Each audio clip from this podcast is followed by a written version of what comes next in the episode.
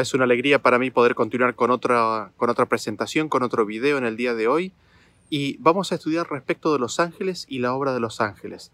Seguramente muchos de ustedes se habrán preguntado en algún momento, ¿y qué acerca de aquella historia o de esta otra historia en la cual se ve a los ángeles de Dios haciendo destrucción? Por ello vamos a, a continuación, vamos a estudiar estas historias y vamos a, vamos a ver un poco lo que el resto de las escrituras nos dice respecto de los ángeles, ¿no? ¿Qué es la obra de los ángeles? ¿Qué es lo que hacen los ángeles que intervienen en los asuntos humanos? Estos comentarios y estas preguntas surgen por algunas instancias en las cuales tenemos revelaciones respecto de la obra de los ángeles. En el libro de Segunda de Reyes, capítulo 19 a partir del versículo 35, por ejemplo, nos dice lo siguiente. Y aconteció que aquella misma noche salió el ángel de Jehová y mató en el campamento de los asirios a ciento ochenta y cinco mil. Y cuando se levantaron por la mañana, he aquí que todo era cuerpos de muertos. Eh, tenemos el mismo evento en Segunda de Crónicas 32-21 que dice, Y Jehová envió un ángel el cual destruyó a todo valiente y esforzado y a los jefes y capitanes en el campamento del rey de Asiria. Este se volvió por tanto avergonzado a su tierra y entrando en el templo de su Dios, Allí lo mataron a espada sus propios hijos.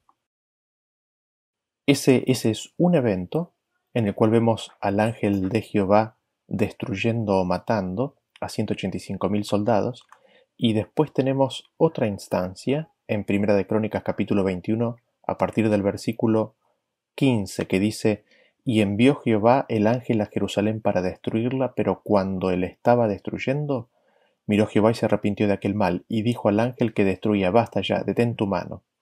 El ángel de Jehová estaba junto a la era de Ornán, Jebuseo, y alzando David sus ojos, vio al ángel de Jehová que estaba entre el cielo y la tierra, con una espada desnuda en su mano, extendida contra Jerusalén.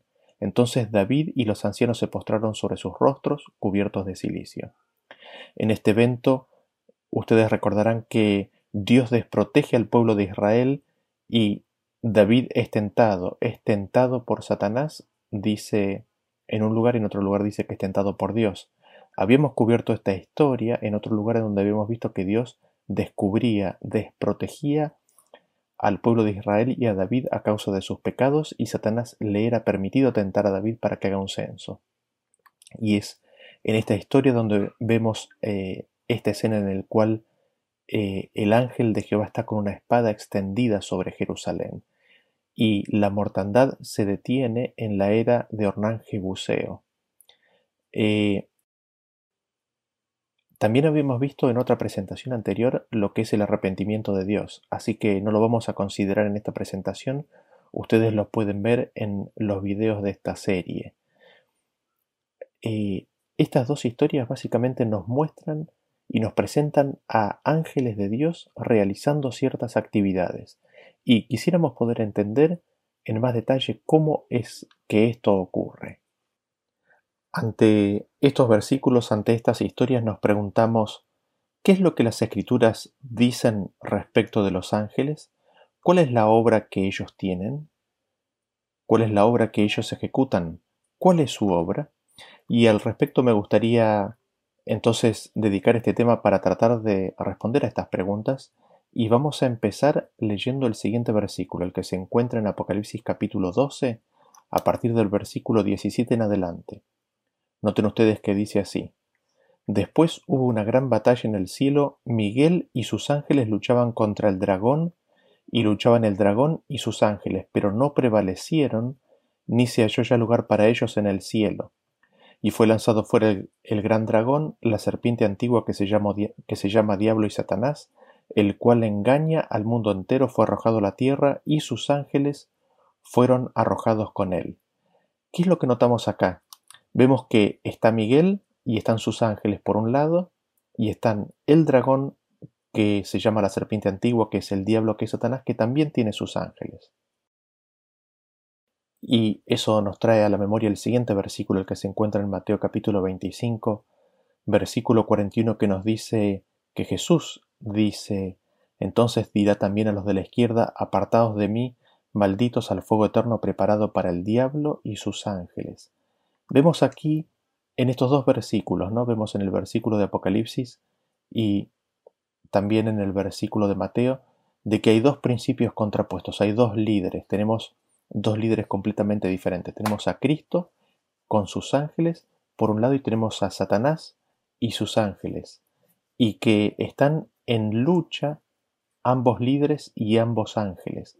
Hay dos principios, hay dos grupos que son totalmente contrapuestos entre sí y que se hallan en plena lucha.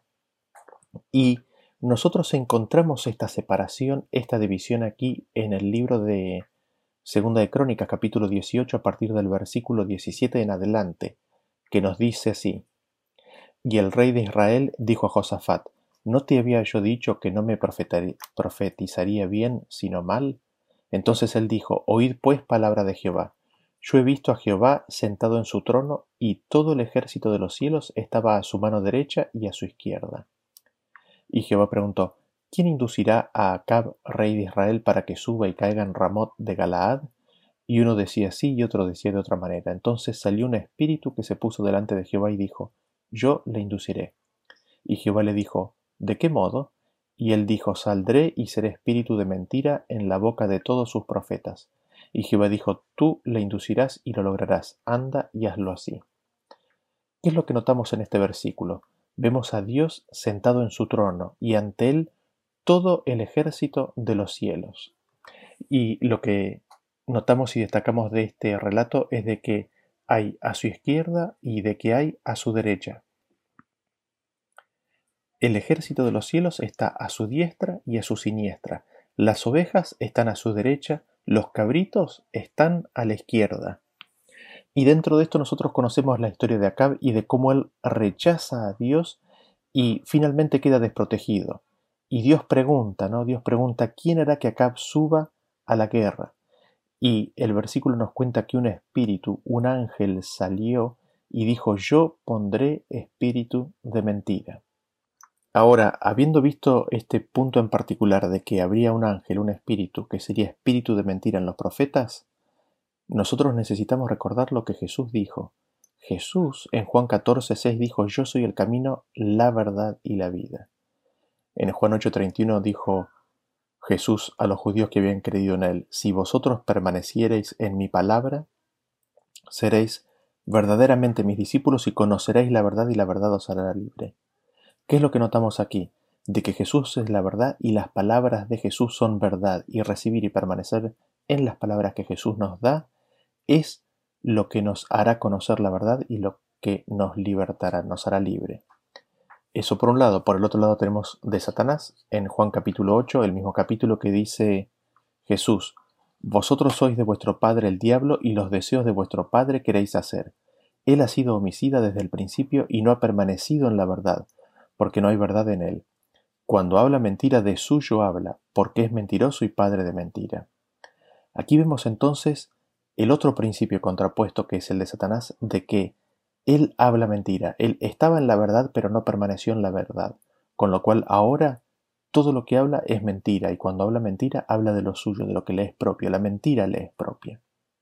Así vemos que en esta historia en la cual los ejércitos de los cielos estaban ante Jehová unos a la diestra y otros a la siniestra, unos a la derecha y otros a la izquierda, el espíritu de mentira que sale es un espíritu que estaba bajo las órdenes de el príncipe de la mentira, del padre de la mentira. Es un ángel de Satanás el que hace esa obra. Y vemos que Dios, estando imposibilitado de proteger a Acab, abre la puerta y permite que éste caiga por ese espíritu de mentira, por este ángel de Satanás. Así vemos que el permiso, la autorización, la liberación para actuar es el principio bajo el cual este ángel opera. Así se dice que Dios hace aquello que permite, e igualmente se dice respecto de los ángeles. Así vemos en estos versículos que tenemos básicamente dos tipos de ángeles. Tenemos los ángeles que siguen a Cristo y tenemos por otro lado los ángeles que siguen a Lucifer, siendo Lucifer mismo un ángel caído.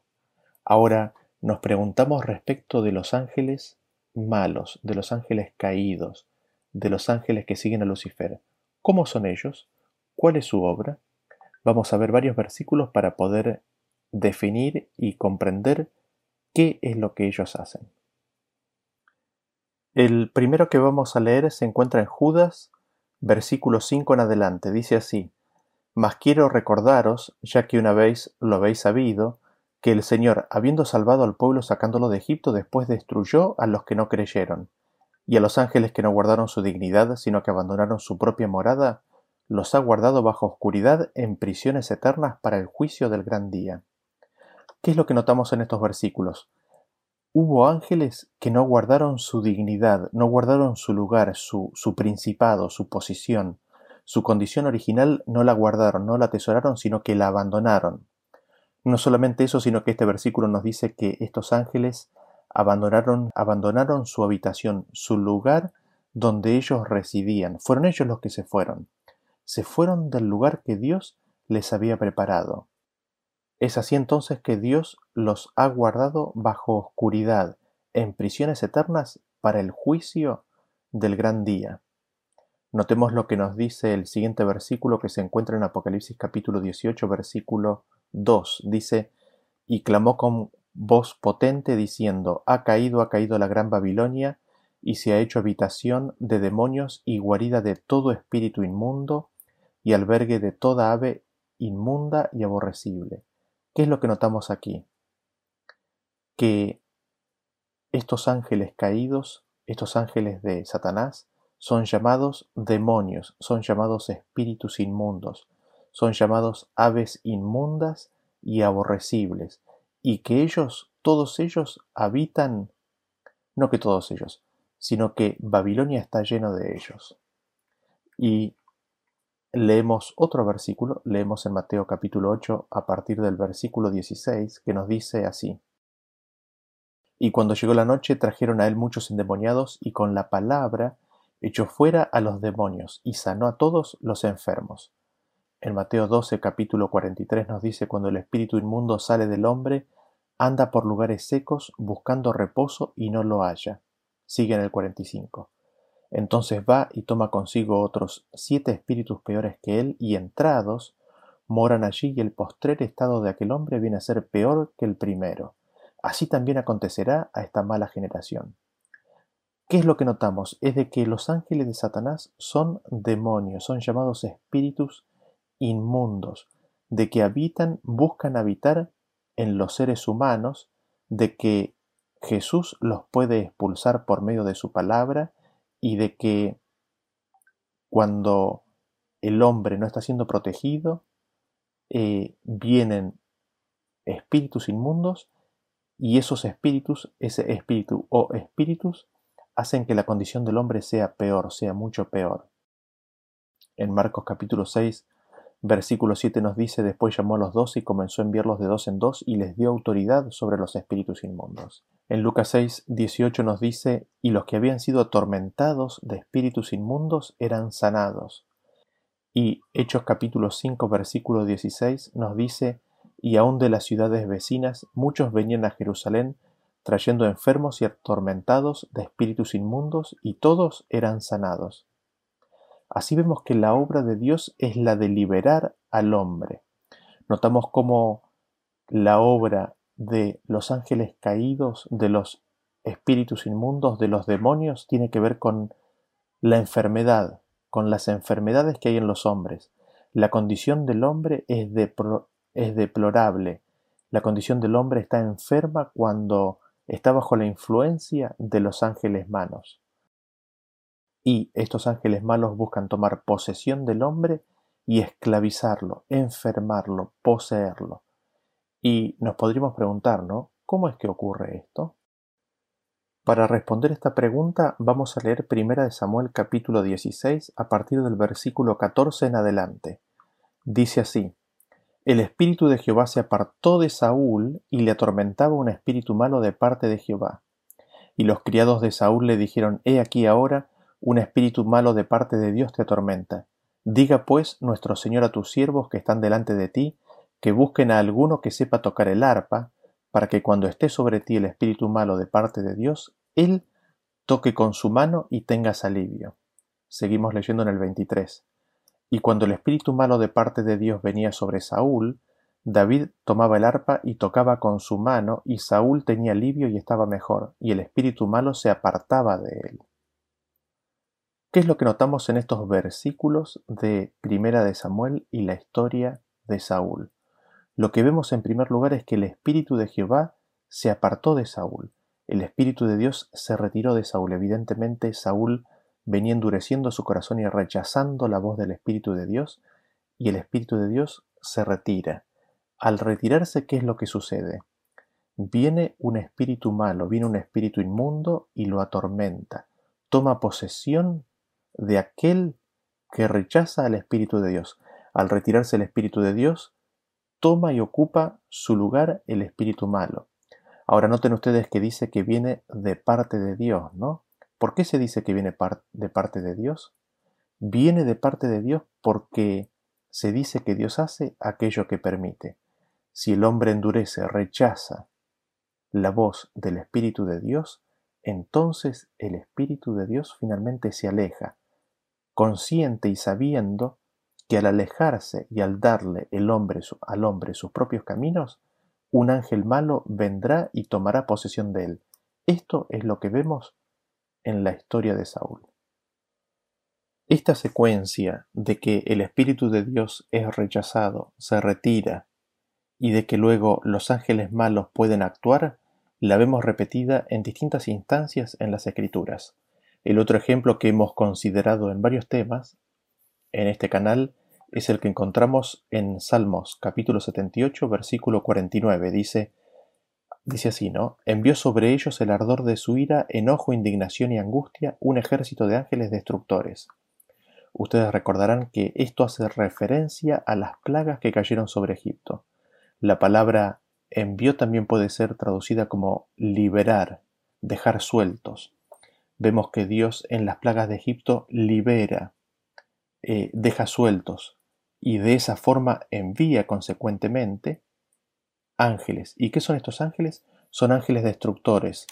Otra traducción válida de la palabra es que son ángeles malos. Son ángeles malos que son liberados, que son dejan de ser restringidos por Dios y que hacen toda la obra de destrucción en las plagas de Egipto nosotros leemos al respecto algo muy similar, pero ahora relacionado con el tiempo del fin. En Apocalipsis capítulo 7, a partir del versículo 1, nos dice así, Después de esto vi a cuatro ángeles en pie sobre los cuatro ángulos de la tierra, que detenían los cuatro vientos de la tierra, para que no soplase viento alguno sobre la tierra, ni sobre el mar, ni sobre ningún árbol. Esto lo tenemos en el contexto justo anterior al sellamiento de los 144.000. ¿Y qué es lo que nos dice el texto? de que hay cuatro ángeles que están reteniendo cuatro vientos o cuatro espíritus malos que quieren soplar sobre toda la tierra. Cuando estos vientos son soltados, viene destrucción, viene muerte sobre toda la tierra. Nosotros tenemos otra instancia un poquito más adelante ahí en Apocalipsis capítulo 9 versículo 11 y es cuando son empiezan a ser soltados estos estos vientos que nos dice, eh, nos dice así el versículo, ¿no? Y tienen por rey sobre ellos al ángel del abismo, cuyo nombre en hebreo es Abadón y en griego Apolión, y habla de una multitud que subió como el humo de langostas. Y todos ellos fueron liberados, ¿no? En la quinta trompeta son liberados del abismo y suben, suben y ascienden y se desparraman sobre la tierra. Eh, notamos dentro de esto que hay un ángel del abismo y ese ángel eh, tiene un nombre que significa destructor. Y leemos ahí un poquito más adelante en el versículo 14 que dice, dice así, no, diciendo al sexto ángel que tenía la trompeta, desata a los cuatro ángeles que están atados junto al gran río Éufrates, y fueron desatados los cuatro ángeles que estaban preparados para la hora, día, mes y año, a fin de matar a la tercera parte de los hombres. Así vemos que hay ángeles que están siendo atados, están siendo reprimidos, están siendo controlados para que no destruyan. Y en este versículo en particular que estamos considerando que tiene que ver con el tiempo del fin y el sellamiento de los 144.000, en cierto momento estos ángeles son liberados y ellos hacen o ejecutan su obra de destrucción. Lo otro que notamos es de que los ángeles, estos que son liberados, están hasta ese, hasta ese momento están siendo contenidos, retenidos, mantenidos en jaque por ángeles buenos, por los ángeles de Dios. Son los ángeles de Dios que mantienen en jaque e impiden que avancen en su obra de destrucción los ángeles malos. Así es como vemos en, esta serie de versículos cómo, cómo, es la secuencia de eventos que ocurren. ¿no? Tenemos que el Espíritu de Dios está morando en el corazón de los hombres e intercede ante ellos, los llama al bien. En el momento en el cual el Espíritu de Dios es contristado al punto de que se retira porque es expulsado de la vida, allí es cuando pueden intervenir los ángeles malos que traen consigo destrucción, muerte, sufrimiento y enfermedades. Eh, ese, ese es básicamente el proceso de cómo ocurre la secuencia en la cual los ángeles malos pueden empezar a tener intervención.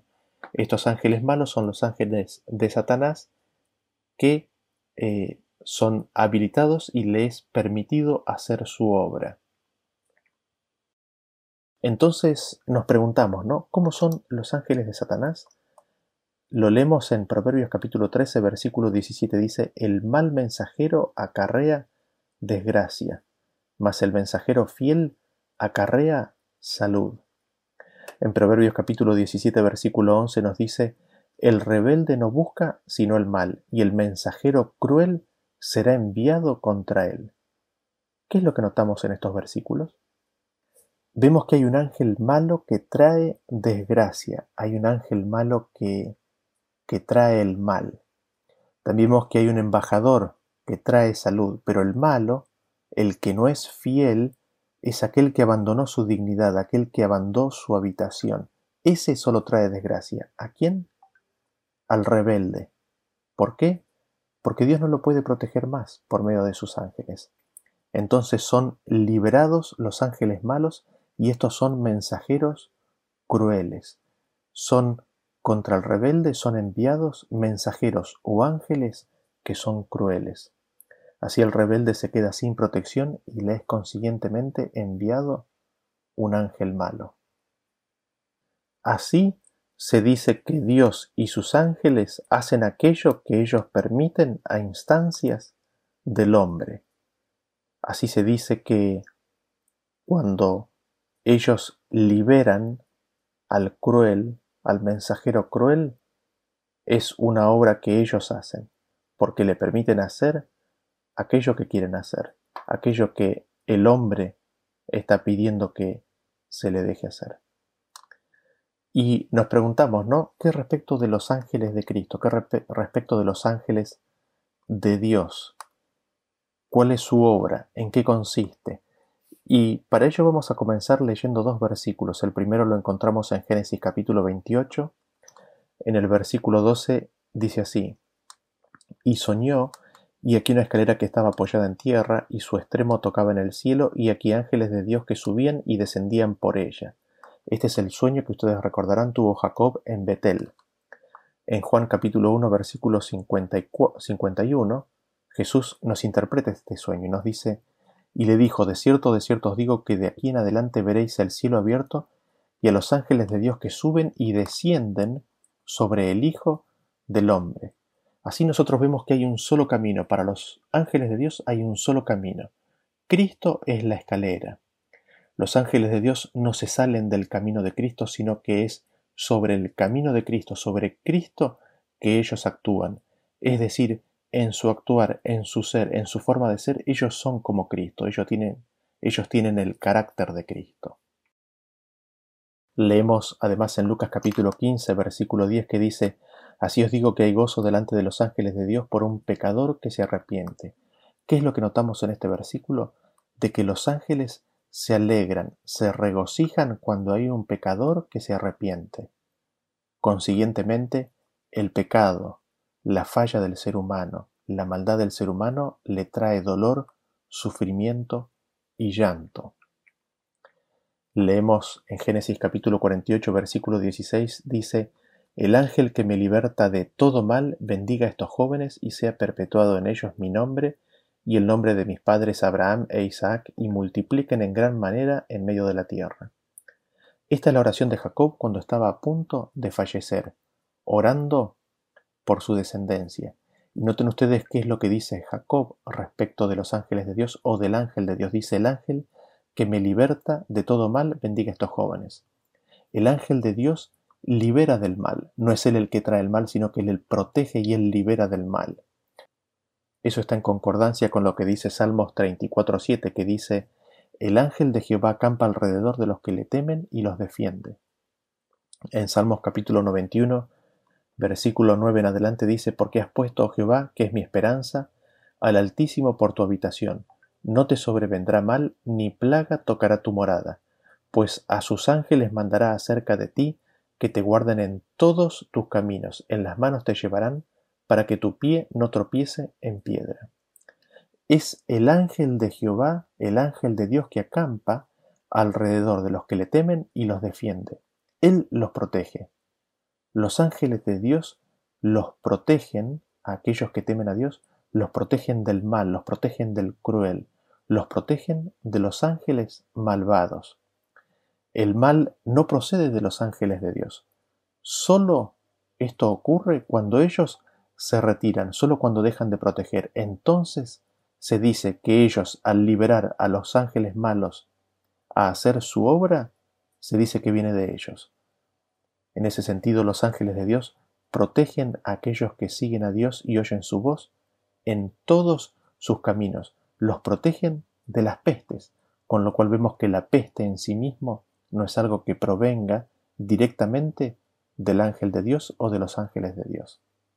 Leemos en Salmos 103.20 que dice, Bendecid a Jehová vosotros sus ángeles, poderosos en fortaleza que ejecutáis su palabra, obedeciendo a la voz de su precepto. Bendecid a Jehová vosotros todos sus ejércitos, ministros suyos que hacéis su voluntad.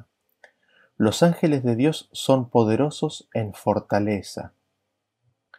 Noten ustedes que dice que hacen la palabra de Dios, hacen la voluntad del Hijo de Dios. Por eso se dice que suben y bajan por la escalera que es Cristo. Obedecen la voz del precepto de Dios, guardan sus mandamientos. Esto, esto es básicamente lo que, lo que nos está diciendo. Los ángeles de Dios hacen la voluntad de Dios y guardan sus mandamientos, guardan sus preceptos, todos los mandamientos de Dios. Ellos no hacen daño, ellos no matan. Se dice que ellos hacen eso cuando dejan de proteger y cuidar, cuando permiten que los malos ángeles actúen. Noten ustedes que Hebreos capítulo 1 versículo 14 nos dice, ¿no son todos espíritus ministradores enviados para servicio a favor de los que serán herederos de la salvación?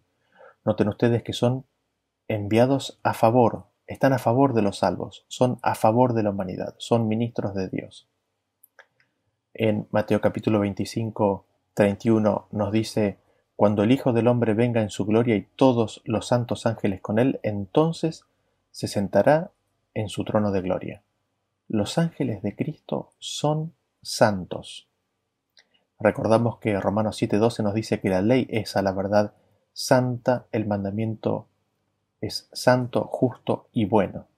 Así vemos que la ley de Dios es santa y los ángeles de Dios son santos, con lo cual también obtenemos una confirmación adicional de que ellos para poder ser santos tienen que tener la ley de Dios guardada en sus corazones. Su santidad proviene en el hecho de que ellos caminan en los mandamientos de Dios. Ellos guardan la palabra de Dios. Y nosotros respecto de la santidad, y nosotros mismos leemos en Colosenses capítulo 3 versículo 17. Vestidos pues como escogidos de Dios, santos y amados, de entrañable misericordia, de benignidad, de humildad, de mansedumbre, de paciencia, soportándoos unos a otros y perdonándoos unos a otros si alguno tuviera queja contra otro. De la manera que Cristo os perdonó, así también hacedlo vosotros y sobre todas estas cosas vestidos de amor que es el vínculo perfecto, y la paz de Dios gobierna en vuestros corazones, a la que asimismo fuisteis llamados en un solo cuerpo, y sed agradecidos. Así como los ángeles, así también nosotros. Así como nosotros somos llamados a esta santidad, así en esta santidad viven y actúan los ángeles. ¿En qué sentido? de que ellos actúan con entrañable misericordia, que están llenos de benignidad, de humildad, de mansedumbre y de paciencia, soportándonos a nosotros, perdonándonos el hecho de que le causamos dolor en nuestras caídas y en nuestros errores, sin queja, soportándonos en todos y en todas nuestras angustias y en todas nuestras rebeliones. Así la paz de Dios gobierna sus vidas, llenos de amor entrañable por cada uno de nosotros. Así vemos que hay dos principios en pugna. Tenemos a Jesús y sus ángeles por un lado y tenemos a Satanás y a sus ángeles por otro lado. Jesús y sus ángeles actúan de acuerdo a la ley de Dios, están llenos de amor y los ángeles de Cristo son santos, son puros, buscan la salvación de la humanidad y actúan de acuerdo al carácter de Cristo. Ellos tienen el carácter de Cristo en sus vidas y lo manifiestan. Por otro lado tenemos a los ángeles de Satanás, que son malos, son llamados demonios, espíritus inmundos, que buscan sembrar la destrucción y la enfermedad y poseer a la humanidad. Estos dos grupos son antagónicos y son completamente, opuestos entre sí. Ahora estamos en condiciones para volver a las historias que habíamos leído al principio de este video. Eh, Ustedes recordarán que la primera instancia se encuentra en Segunda de Reyes capítulo 19, versículo 35 nos dice, Y aconteció que aquella misma noche salió el ángel de Jehová y mató en el campamento de los asirios a ciento ochenta y cinco mil y cuando se levantaron por la mañana, he aquí que todo era cuerpos de muertos. Y tenemos primera de Crónicas 21 a partir del versículo 15 que nos dice, y envió Jehová el ángel a Jerusalén para destruirla, pero cuando él estaba destruyendo, miró Jehová y se arrepintió de aquel mal, y dijo al ángel que destruía, basta ya, detén tu mano. El ángel de Jehová estaba junto a la era de Ornán Jebuseo, y alzando David sus ojos vio el ángel de Jehová que estaba entre el cielo y la tierra con una espada desnuda en su mano, extendida contra Jerusalén. Entonces David y los ancianos se postraron sobre sus rostros cubiertos de cilicio. ¿Qué es lo que notamos acá? Vemos que el ángel de Jehová estaba con una espada extendida sobre o contra Jerusalén. Noten de que los que murieron en, este, en esta instancia murieron no por una espada, sino que murieron por una plaga. Y nos preguntamos, ¿no? En función de lo que hemos visto anteriormente respecto de los métodos que usan los ángeles de Cristo. ¿Cuál es la espada que el Hijo de Dios usa? Es la espada de la palabra, que es más cortante que una espada de dos filos. Además de eso, notemos el significado de la palabra espada que se usa en Primera de Crónicas capítulo 21 en el versículo que leímos recién. Es la palabra 2719 del diccionario Strong, Jereb, que significa sequía y también instrumento cortante, por su efecto destructivo como cuchillo, espada u otro implemento afilado. Noten ustedes que la misma palabra que se usa para espada también se usa para sequía. ¿Qué es la sequía sino la falta de agua?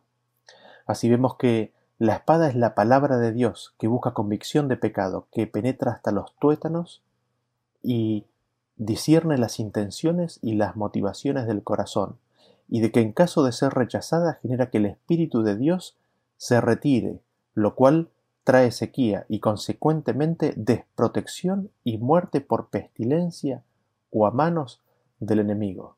Así vemos cómo es una espada, ¿no es cierto? Eh, lo, que, lo que causa la muerte en este caso.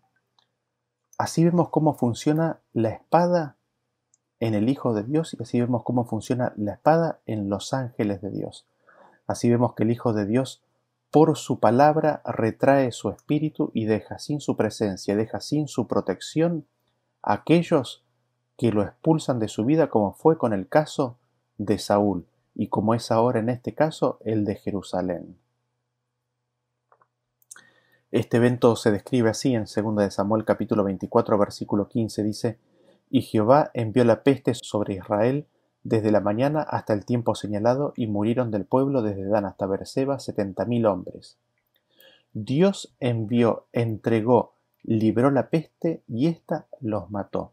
Noten que esta palabra envió es la que es, la que es traducida como entregados en el siguiente versículo de Levíticos capítulo 26 versículo 25. Traeré sobre vosotros espada vengadora en vindicación del pacto, y si buscareis refugio en vuestras ciudades, yo enviaré pestilencia entre vosotros y seréis entregados en manos del enemigo. Así vemos como ellos fueron entregados a la peste.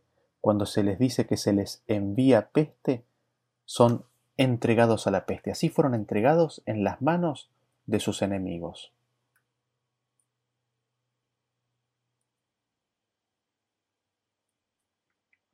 Al respecto, leemos lo que nos dice Salmo capítulo 91, versículo 1. Dice, El que habita al abrigo del Altísimo morará bajo la sombra del Omnipotente. Diré yo a Jehová, esperanza mía y castillo mío, mi Dios en quien confiaré. Él te librará del lazo del cazador, de la peste destructora. Noten ustedes que el que habita al abrigo del Altísimo será librado, será protegido de la peste destructora. No será protegido, no será liberado de la peste destructora quien no habite al abrigo del Altísimo. Así es como hemos visto en estos pocos versículos la obra de los ángeles, y hemos podido hacer una clara distinción entre los ángeles de Dios los ángeles del Hijo de Dios y los ángeles de Satanás, y cómo la obra de un grupo y de otro es completamente diferente.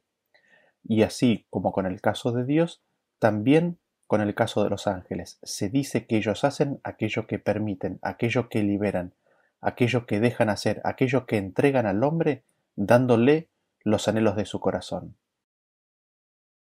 Gracias por escuchar esta presentación y los esperamos en el próximo tema, en el próximo video.